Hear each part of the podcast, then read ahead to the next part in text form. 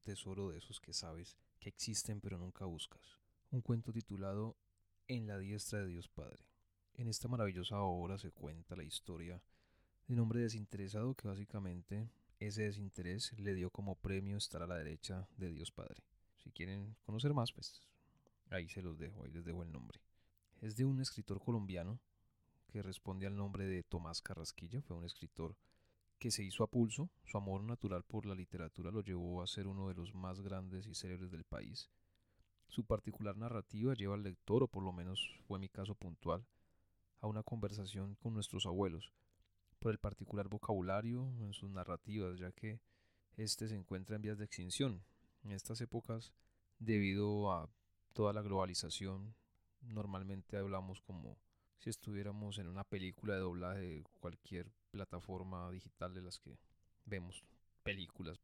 Dado que el conocimiento empírico, a mi modo de ver, es base para la producción de conocimiento científico, esta pérdida de conocimiento, hablo del empírico, no es ajeno al cuidado respiratorio, ya que muchas de las prácticas que se realizan en el ejercicio diario del cuidado respiratorio son conocimientos que se han recogido desde tiempos tan antiguos como la misma humanidad que a pesar del trabajo de historiadores a lo largo de los tiempos es claro en tantos ires y venires debe de haber mucho conocimiento empírico valioso que se perdió en una que otra quema de alguna biblioteca, en el saqueo de una que otra ciudad, que era tan común en tiempos antiguos.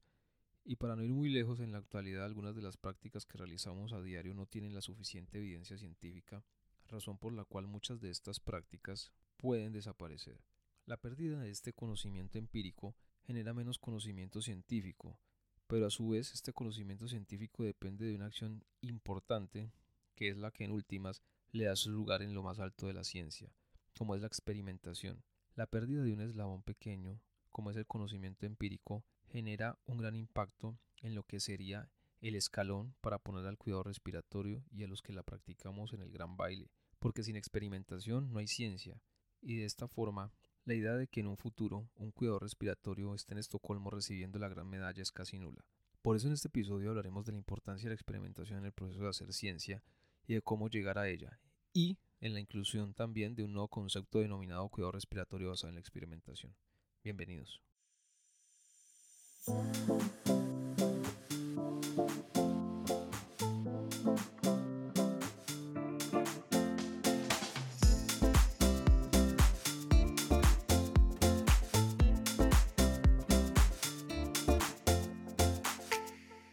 Hola, ¿qué tal respiratoreños? Bienvenidos. Este su podcast BioResp, mi nombre es Carlos Valencia.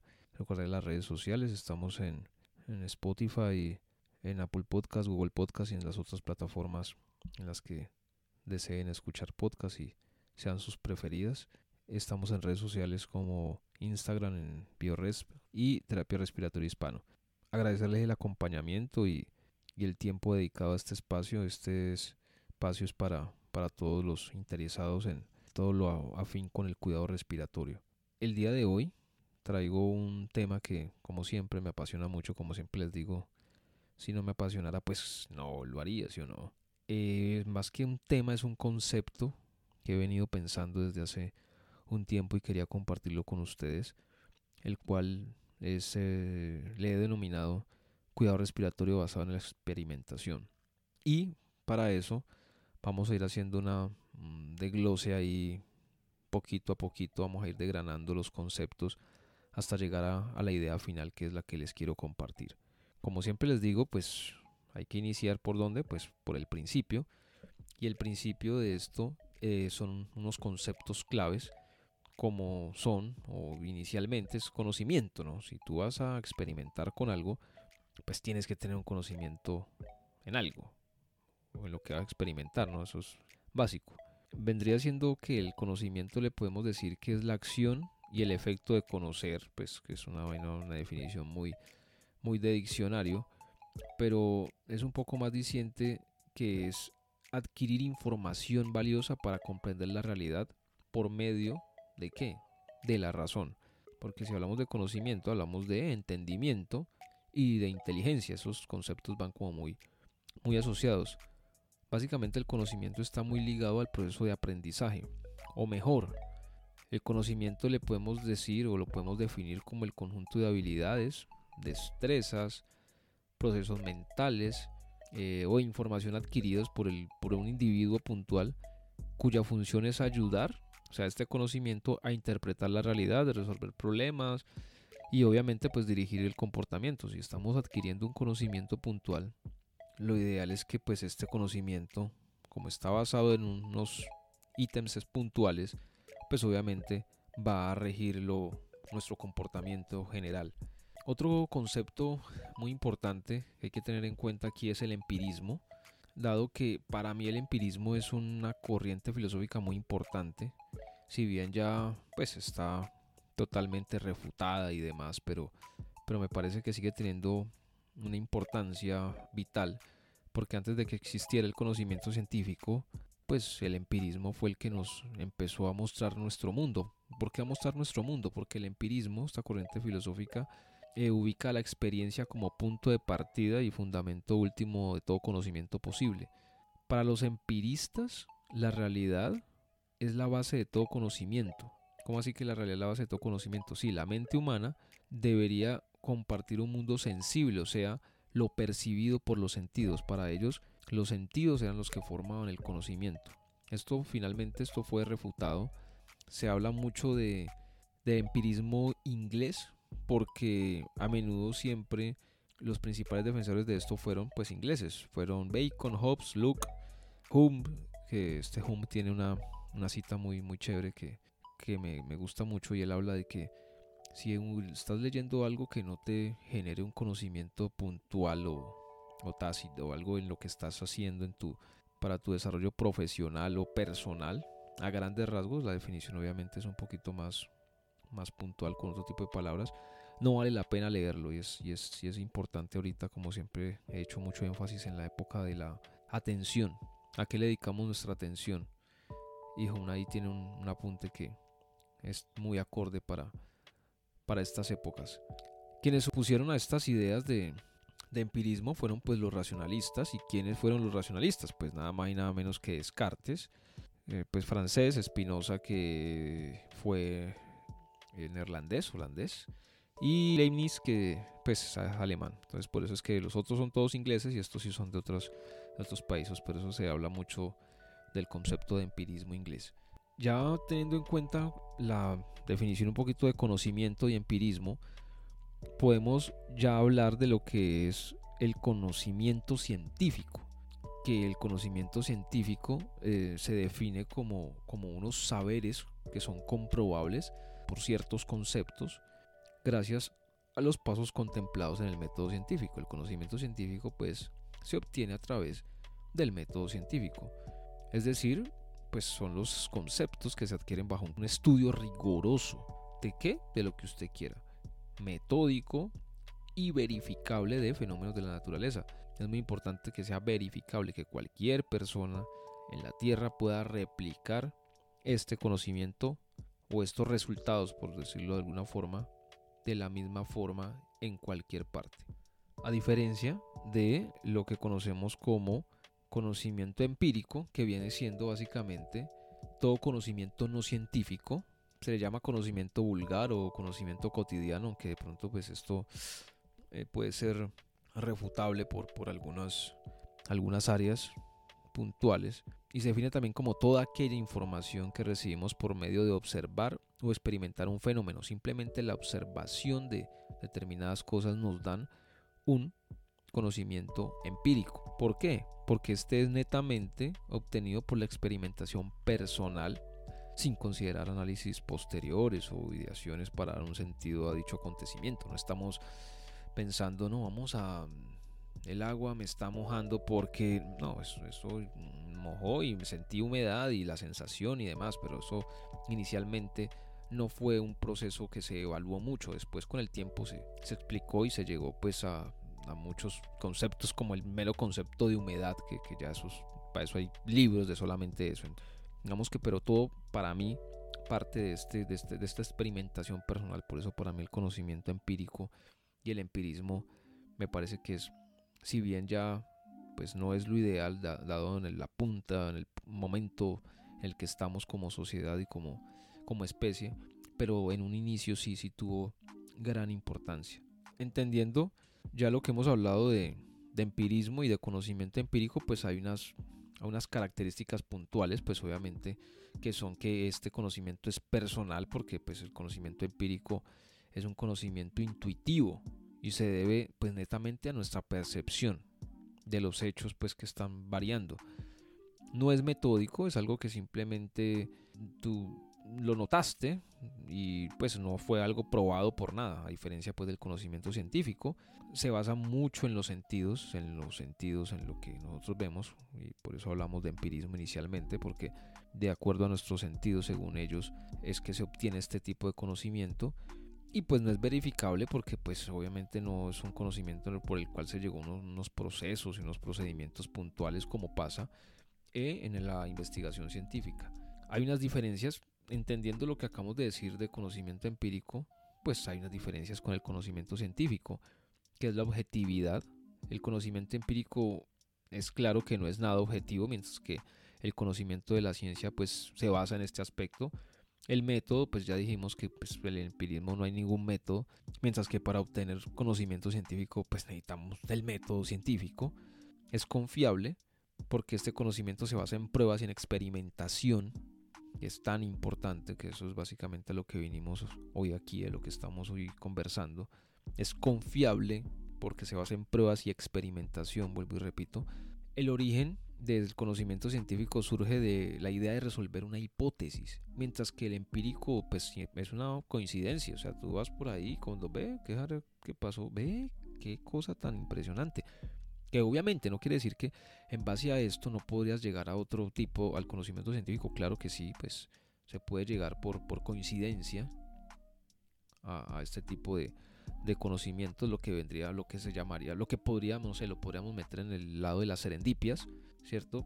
Que después se puede volver conocimiento científico, pero por general las serendipias ocurren cuando se experimenta con algo y pues se obtiene un resultado totalmente ajeno a lo que buscamos, pero finalmente sirve para algo. Pero, pero digamos lo que lo podríamos asociar, tener una, podemos ligar, levemente ligar a esto. Y el uso del conocimiento empírico, al ser personal por lo general se, se, utiliza en actividades cotidianas y constituye más la base de un desarrollo social, mientras el conocimiento científico puede ser utilizado para el descubrimiento e investigaciones y es la base del desarrollo científico. Ya ingresando un poquito en el tema de las ciencias de la salud, de las ciencias médicas, digamos que el conocimiento científico como tal, en áreas como la física, la química, la biología, en las llamadas ciencias duras ya tenía un, alto desarrollo, mientras que eh, lo que es en las ciencias médicas no tanto.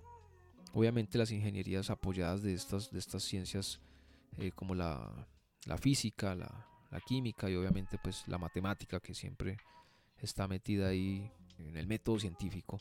En la medicina no pasaba tanto esto. Esto empezó empezamos a meternos nosotros como ciencias médicas en el cuento de la, del método científico puntualmente, por llamarlo de alguna forma, cuando se inició con el concepto de medicina basada en la evidencia. ¿Por qué? Porque finalmente nosotros nos apoyábamos más en otras ciencias, pero era todo muy, muy, muy basado en la experiencia o lo que podríamos llamar la medicina aristotélica, en el cual el conocimiento en la práctica médica no podía ser nunca cierto, sino solo probable, entendiendo como probabilidad una opinión de las personas más sabias, o sea, el sabio era, era, lo, que, lo que valía. En estos momentos obviamente sabemos que, en las ciencias médicas y en cualquier ciencia, en las disciplinas médicas o las disciplinas afines a la medicina, pues todo tiene que ser basado en evidencia. Puede ser que usted tenga en mil experiencia, pero si la evidencia dice otra cosa, pues ya no es tan así. Anteriormente sí, en la medicina aristotélica era el más sabio, el más experto, que era una probabilidad subjetiva, que podríamos llamar hoy en día. La toma en ese momento de decisiones, en esa línea de pensamiento, estaba condicionado más por la autoridad de quienes defendían una postura y por ende pues no había tanto una evidencia, sino pues una intención. Era más de las, del, un tema más de voluntades y se imponía la, autoridad más que como hoy que se impone más la evidencia científica que, la autoridad. que debería ser así, que ese es el, el deber ser. Ya con la llegada en el siglo XVII de Bernoulli, el cual elabora la teoría matemática de las probabilidades o la probabilidad objetiva, se sustituye eh, la idea de certeza por la de probabilidad. Ya no era que tengo la certeza de no, es más probable estadísticamente. Y ahí fue donde nosotros como, como disciplinas y ciencias médicas nos los montamos, nos empezamos a montar en este, en este carro. Siglo XVII. Eh, con este nuevo teorema se hizo frente a dos cuestiones muy preocupantes en la Edad Media, que eran dos preguntas muy, muy, que eran muy eran muy frecuentes en aquella época, que eran cuál era la postura a tomar cuando dos opiniones opuestas estuvieran defendidas exactamente por el mismo número de personas sabias. O sea, tenemos aquí en Salón X 40 personas muy sabias y 20 van para un lado y 20 van para el otro. Lo que se le podría llamar el equiprobabilismo. Y la otra sería, podría ser admitida como válida sobre un tema concreto la opinión de un solo autor o sabio experimentado. O sea, cuando hablamos de experimentado es que digamos que tenía mucha experiencia. Frente a la primera pregunta, ¿cuál postura tomar cuando habían dos grupos del mismo número de personas sabias? Se admitía que ambas opiniones, a pesar de ser opuestas, podían ser válidas.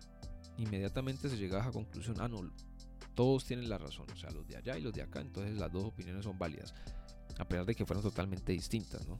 Y para el segundo interrogante también se considera que la opinión de un solo sabio, un único sabio, debería ser considerada prudente. Se validaba mucho la experiencia, que no, no estoy diciendo que ahorita no se valide, pero pues ya solamente la experiencia no basta, ya es claro que la ciencia nos ha enseñado que hay cosas que podemos hacer 35 años mal, solo porque pues es la experiencia. Entonces ya, ya la experiencia, si bien sigue siendo importante, ahorita lo que tiene más peso es lo que se descubre, la, la evidencia científica, el conocimiento científico bien elaborado. La teoría de la probabilidad objetiva, esto que hablamos, permitió calibrar el nivel de certeza asignándole un valor objetivo. En ese momento ya empezamos a hablar de porcentajes, 50%, 1%, 10%, 20%, en fin, de posibilidades de veracidad. A partir de ese momento, la ciencia empírica dejó de ser un saber deductivo para convertirse en inductivo, naciendo lo que Claude Bernard llamó medicina experimental. Con la llegada pues de este siglo XX la medicina experimental se hizo más, pues, más humilde, comenzó a ganar un poquito más de peso, se empezó a denominar investigación clínica, sustituyéndose los conceptos de analogías y extrapolación, o sea, básicamente extrapolar conocimientos de otras ciencias para traerlos pues para esta de acá, por los de verificación y evidencia. Ya pues empezaron los ensayos clínicos, la epidemiología clínica y el desarrollo pues del internet pues que posteriormente fomentaron el cuerpo puntual de lo que hoy conocemos como medicina basada en la evidencia. Esto no ocurrió sino hasta los años 60, cuando la medicina empieza o, empezó a convertirse en una actividad verdaderamente científica por la impregnación de pues unos ya unos conocimientos epistemológicos mucho más puntuales más allá de la intuición y el sentido común pues porque en esa época era más una medicina así muy muy intuitiva que hasta hoy sigue teniendo validez, obviamente la clínica sigue teniendo mucha validez. Y esto es algo que, le choca mucho a los de las ciencias duras porque uh, uno, uno, conversa con alguien de una ciencia dura, un físico o un químico o un físico teórico y, o experimental y te pregunta algún tipo de concepto y tú le das la respuesta, pero pues por lo general uno siempre que, pues no, pues depende del pez, depende de la edad, depende, para ellos el depende es, es muy, como hay que depende, ellos están muy acostumbrados pues a, a todo muy controlado, mientras que nosotros en las, en las ciencias médicas o las disciplinas asociadas a la, a la medicina, tenemos que tener este tipo pues de, de conceptos un poco más abiertos porque entendemos que que cada ser pues es muy puntual, lo, que llamamos ahorita la medicina personalizada. Esto eh, pues ya después de estos conocimientos pues que, empiezan a adquirirse pues conocimientos epistemológicos, hay un señor que se llama Ronald Fisher eh, nacido en Inglaterra, que fue considerado como el padre de la estadística moderna, el cual eh, dio origen a métodos estadísticos y a la estadística inferencial, convirtiendo ya la medicina, no, pues que obviamente no es una ciencia exacta, pero muy precisa a través de la prueba de significancia estadística y pruebas de hipótesis. En ese momento fue que empezamos las ciencias médicas y las disciplinas asociadas a la medicina a estar un poco más, más cerca, poder hablar de unos valores más puntuales. Pero no podemos hablar de, de, medicina basada en la evidencia sin hablar de Archibald Cochrane o como le decían pues los conocidos, los más cercanos, Archie.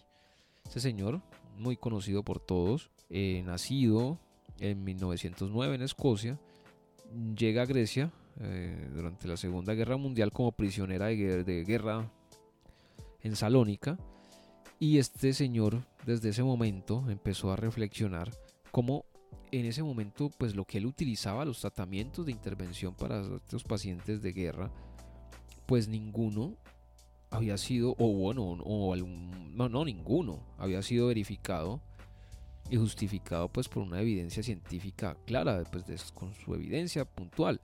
Y en esta época ya la física estaba muy avanzada, ya estaba la teoría de la relatividad andando, ya habían muchos, estaba iniciándose el tema de la física cuántica, o sea, habían conceptos muy avanzados y todavía nosotros en, salud todavía estamos como crudos pues para identificar algunos conceptos.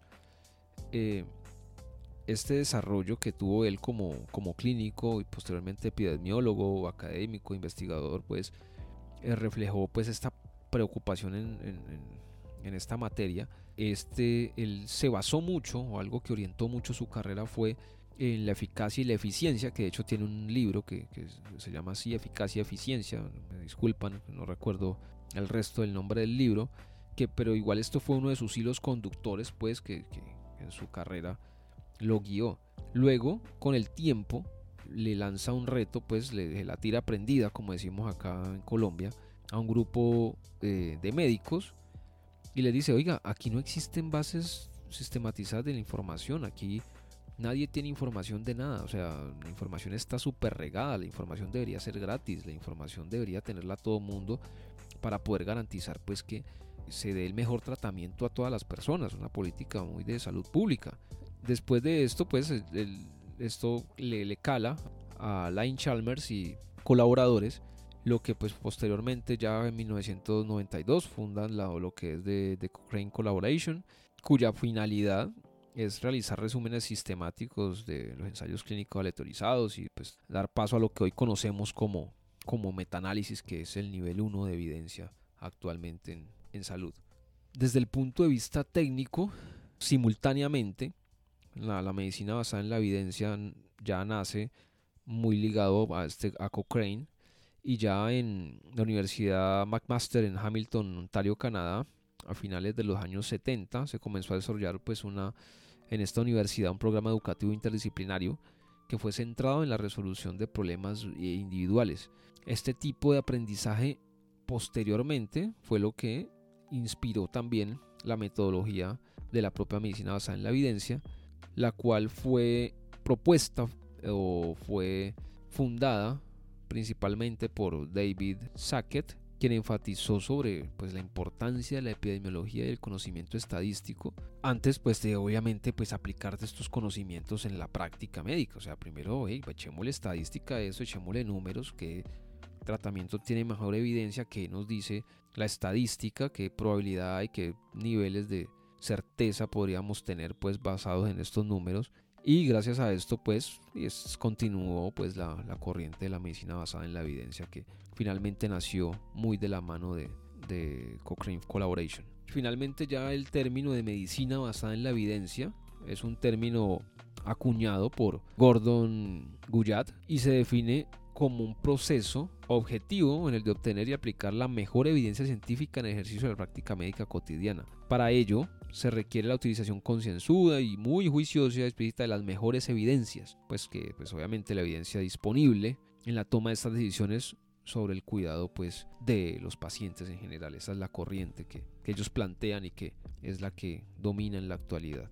Hay dos conceptos que que van muy ligados a la práctica de la medicina basada en la evidencia y supone dos conceptos de conocimiento, el conocimiento tácito y el conocimiento explícito. El conocimiento tácito en las ciencias médicas se, asocia o es aquel que poseen los profesionales en la salud adquirido con la experiencia acumulada en el sector. Por eso siempre estaba diciendo al inicio que la experiencia sigue siendo muy importante. Mientras que el conocimiento explícito va muy ligado a la literatura científica, médica, publicada, y este se usa en, la, pues en el proceso de la toma de decisiones, que sería lo ideal, pues la combinación de estos dos conocimientos, el tácito y el explícito para aplicarlo mejor para nuestros pacientes. Entonces decimos, ya es claro, el resultante de, la, de practicar medicina basada en la evidencia es, es central, es, es, importantísimo para la toma de decisiones en el ámbito de la salud. Si, si no practicáramos este ejercicio, la medicina basada en la evidencia bajo estos, estas premisas, pues básicamente todavía estaríamos acercándonos al chamanismo, pues estaríamos una vaina ahí medio, medio esotérica y medio, medio extraña, porque esto es lo que nos acerca más a un basamiento científico, pues basado en lo que, en lo que está pasando en la estadística como tal.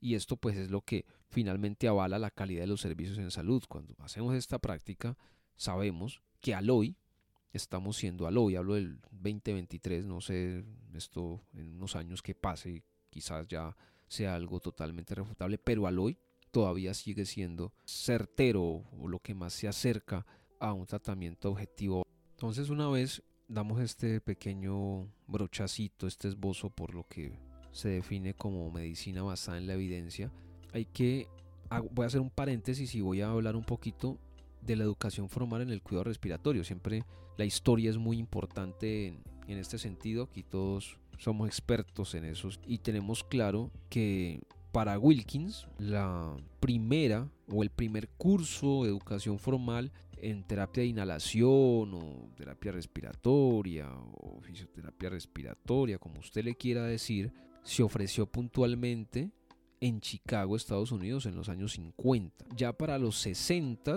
habían unas otras escuelas por ahí entrenando pues a, a estos cuidadores respiratorios. Y algo que tenemos que tener muy claro es qué se enseñaba en esos primeros programas.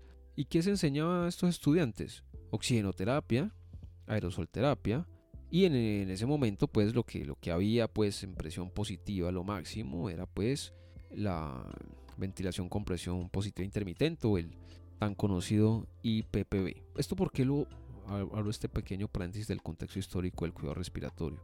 Porque el cuidado respiratorio, la terapia respiratoria, la terapia inhalatoria, la fisioterapia respiratoria, inicialmente nació como una disciplina, más no como una ciencia. Estábamos asociados, ligados a las ciencias médicas, pero básicamente para generar o aprender determinados métodos y unas tareas muy puntuales. Así se hace la inhalación, así se pone la nebulización, así se coloca el ventilador, se pone la máscara, así se pone la interfase, en fin, al hoy, al 2023, después de 70 y punta, 60 y pegue, mejor dicho, más de 50 años, todavía se siguen teniendo estas prácticas, que no estoy diciendo que esté mal, pero es claro que la sociedad ha cambiado, las tecnologías han cambiado. Por lo mismo, obviamente no estoy diciendo que no se enseñe, claro que sí, la academia lo sigue enseñando, pero también enseña otro tipo de cosas.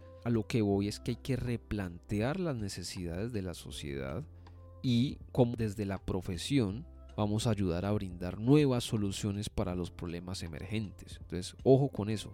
Iniciamos con una disciplina que todavía lo seguimos siendo pero estos conceptos y estas tareas que inicialmente se nos fueron dando, obviamente con el tiempo han ido cambiando y lo ideal es que sigan cambiando. De paréntesis lo hago para llegar más adelante a la conclusión. Entonces, hemos hablado de eh, unos conceptos del empirismo, del el concepto del conocimiento científico, conocimiento empírico y obviamente Asociado al cuidado de la salud, a las ciencias médicas, pues hay que hablar algo de medicina basada en la evidencia, que es lo que nos orienta al hoy.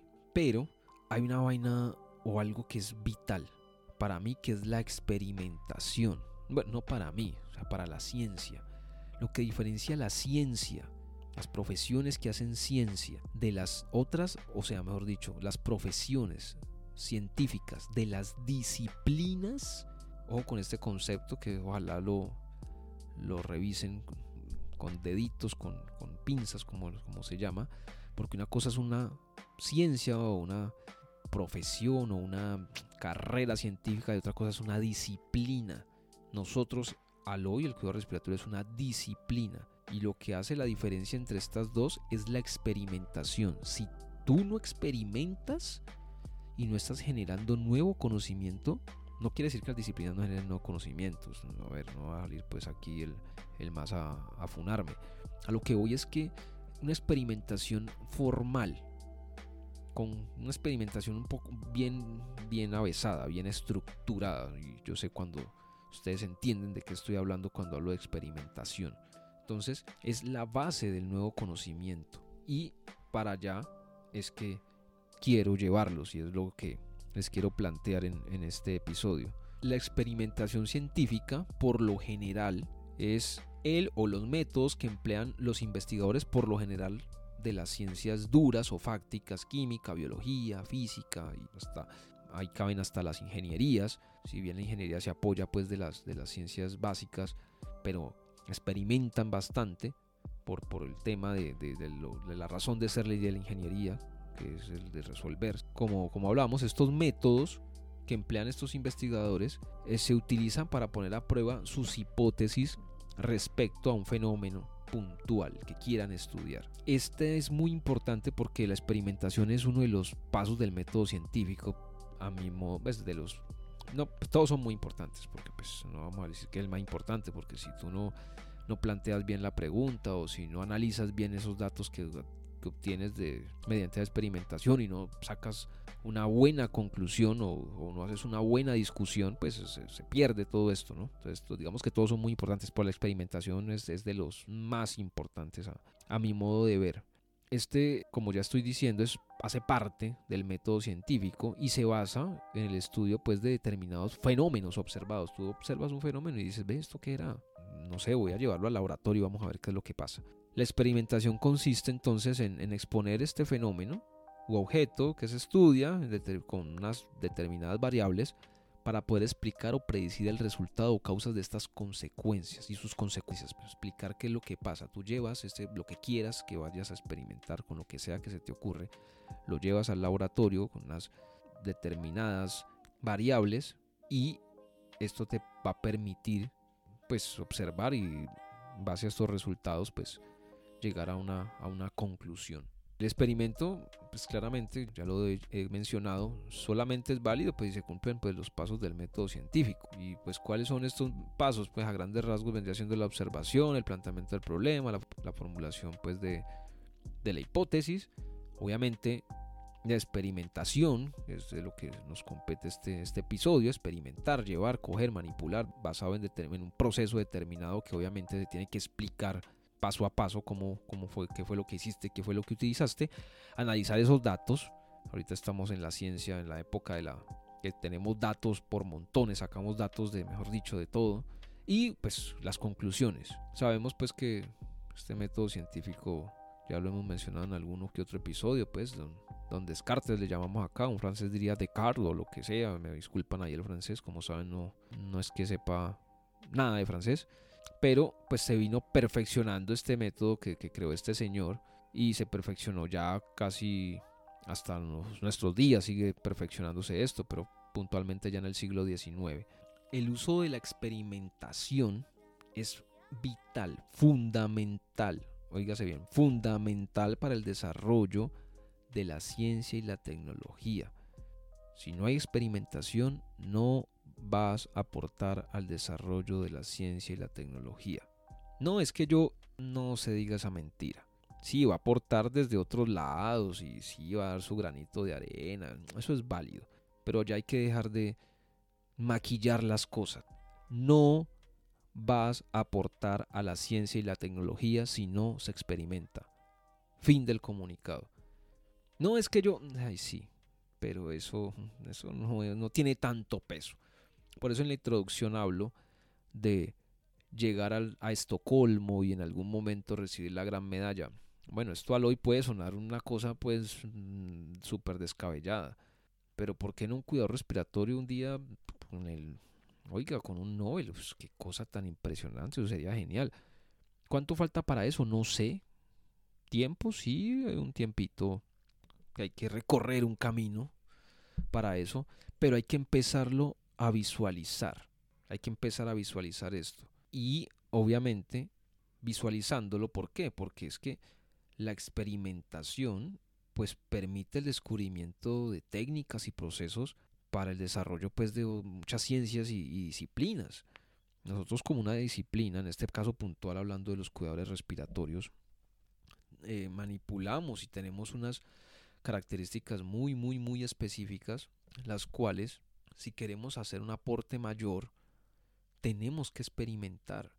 Hay que experimentar, si no, los aportes van a ser muy, muy eh, básicos, perdón, pero es la verdad, muy básicos.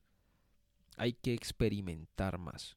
Y hay unas características que tiene pues esta experimentación científica, como son que es verificable, como ya lo, lo hablamos inicialmente, es metódica, objetiva y verídica. ¿Por qué verídica? Pues porque son resultados de un experimento que deben ser, deben ser aceptados y respetados sean o no los esperados. Ojo con eso, ¿no? Pues porque hay también hay que, es claro que hay mucha gente que cree que toda la gente que hace ciencia es, mejor dicho, los mejores seres humanos que han existido y no, la verdad, pues sí han hecho aportes, pero también hay envidia, también hay deshonestidad en, en algunos de estos personajes y espero que en el momento en el que los cuidadores respiratorios nos somemos a esta a esta digna y esta estirpe tan, tan selecta y tan distinguida de la humanidad, ante todo conservemos nuestros valores éticos para hacer la, mejor experimentación y tratar de ser lo más objetivo y nunca tentar contra una vida o, o peor aún manipular resultados para obtener resultados deseados. Hay unos tipos de experimentación asociados a lo que acabamos de decir que son la experimentación determinista y la aleatoria. La, la determinista, ¿cuál es? Pues es cuando estos experimentos que tú quieres hacer persiguen la confirmación de una hipótesis, o sea, buscan demostrar o refutar un principio científico formulado con anterioridad. Mientras que la experimentación aleatoria son aquellos experimentos en los que se desconoce pues qué resultado se va a obtener. Y mira a ver qué pasa, eso sería una experimentación aleatoria. Entonces, una vez ya entendiendo un poquito todo este concepto, está abordando un poquito todo lo que vendría siendo lo que es la experimentación, el conocimiento y cómo llegamos a él, que eso ya lo hemos hablado en, en otros episodios y que ampliamente hay gente experta en, en temas de investigación que sé que hay muchos expertos en esto, pero como conclusión, ¿a qué llego yo? yo, quiero que entendamos la historia, por eso hice un paréntesis de nuestra historia y de cómo iniciamos y de dónde estamos hoy. ¿Por qué? Porque hay que comprender nuestro presente y ver hacia dónde estamos avanzando. Al hoy 2023 el mundo está asustado por los avances en, en, en el concepto de la inteligencia artificial y el Internet de las cosas y todo este tipo de, cosas que, valga la redundancia, que, que nos están siendo una realidad y que van avanzando de forma vertiginosa. Porque como sabemos, las profesiones nacen de una época histórica en la que son necesarias. Se dice que hay muchas carreras que todavía no se han creado, que son las que se van a necesitar en un futuro y lo hemos visto como hemos sido testigos de cómo ha sido el nacimiento de profesiones como el community manager y, y demás cosas que hace 60 años no existían, pero es necesario, por eso hablaba inicialmente del empirismo y del conocimiento empírico, de formalizar muchos de los conocimientos que tenemos como profesionales en el cuidado respiratorio. Estoy seguro que hay muchas de las cosas que hacemos a diario que no tienen un nivel de evidencia como quisiéramos y que podríamos con la experimentación avanzar en esto que, que hemos hecho por mucho tiempo y que está todavía carente de evidencia. Y con esto poder dar el salto, pienso yo, a las grandes ligas del conocimiento, al, al top. No conformarse con, con estar por un lado. Pero esto es un juego de qué? De voluntades. Porque muchas veces, ¿qué pasa?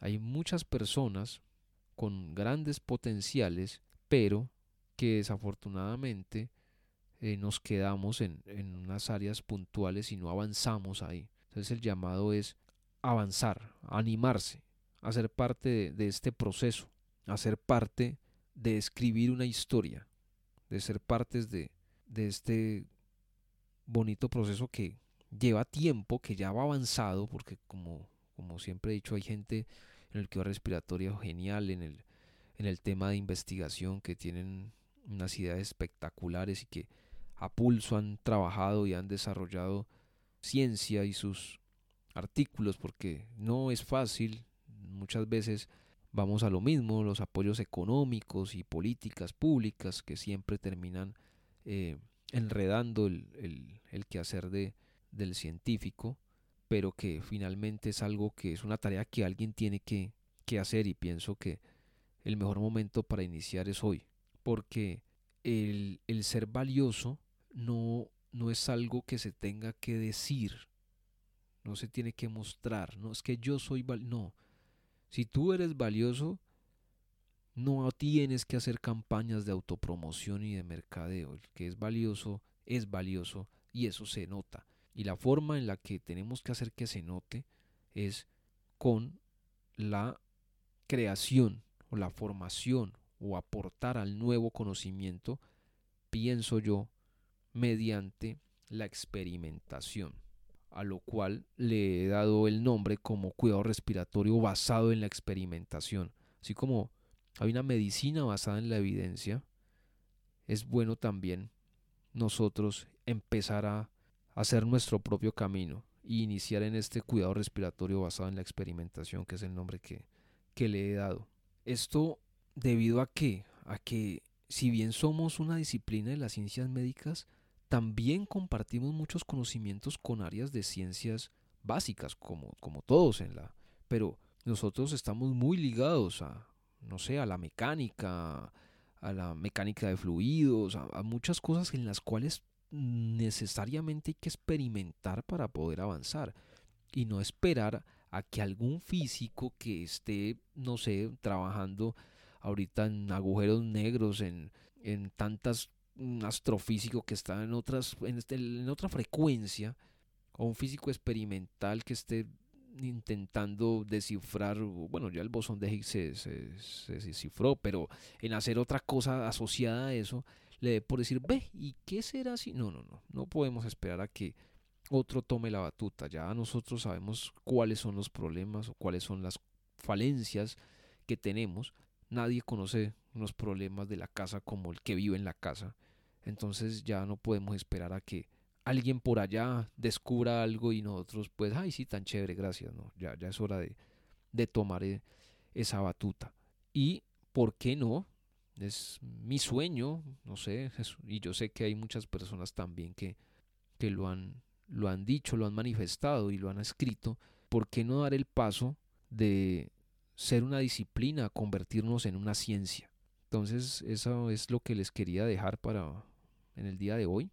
Espero reflexionen respecto a esto y ojalá haga eco en, en las diferentes o en los diferentes lugares donde llegue este, este mensaje. Espero se replique este, este mensaje. Obviamente la idea es que lo hagamos todos. Estoy totalmente dispuesto y abierto como siempre a cualquiera de este tipo de actividades. Ahí están las redes sociales, los correos, mensajes internos por los cuales nos podemos colocar en contacto y, juntos poder desarrollar lo mejor para, para nuestra profesión. Entonces nada, les agradezco este tiempo que han dedicado a este espacio. Recordarles mi nombre, mi nombre es Carlos Valencia, transmitiendo desde aquí, desde la ciudad de Cali, Colombia. Espero que tengan un excelente día, que sus sueños sigan haciéndose realidad y que nos veamos cerca o prontamente experimentando en algún lugar del mundo. Feliz día.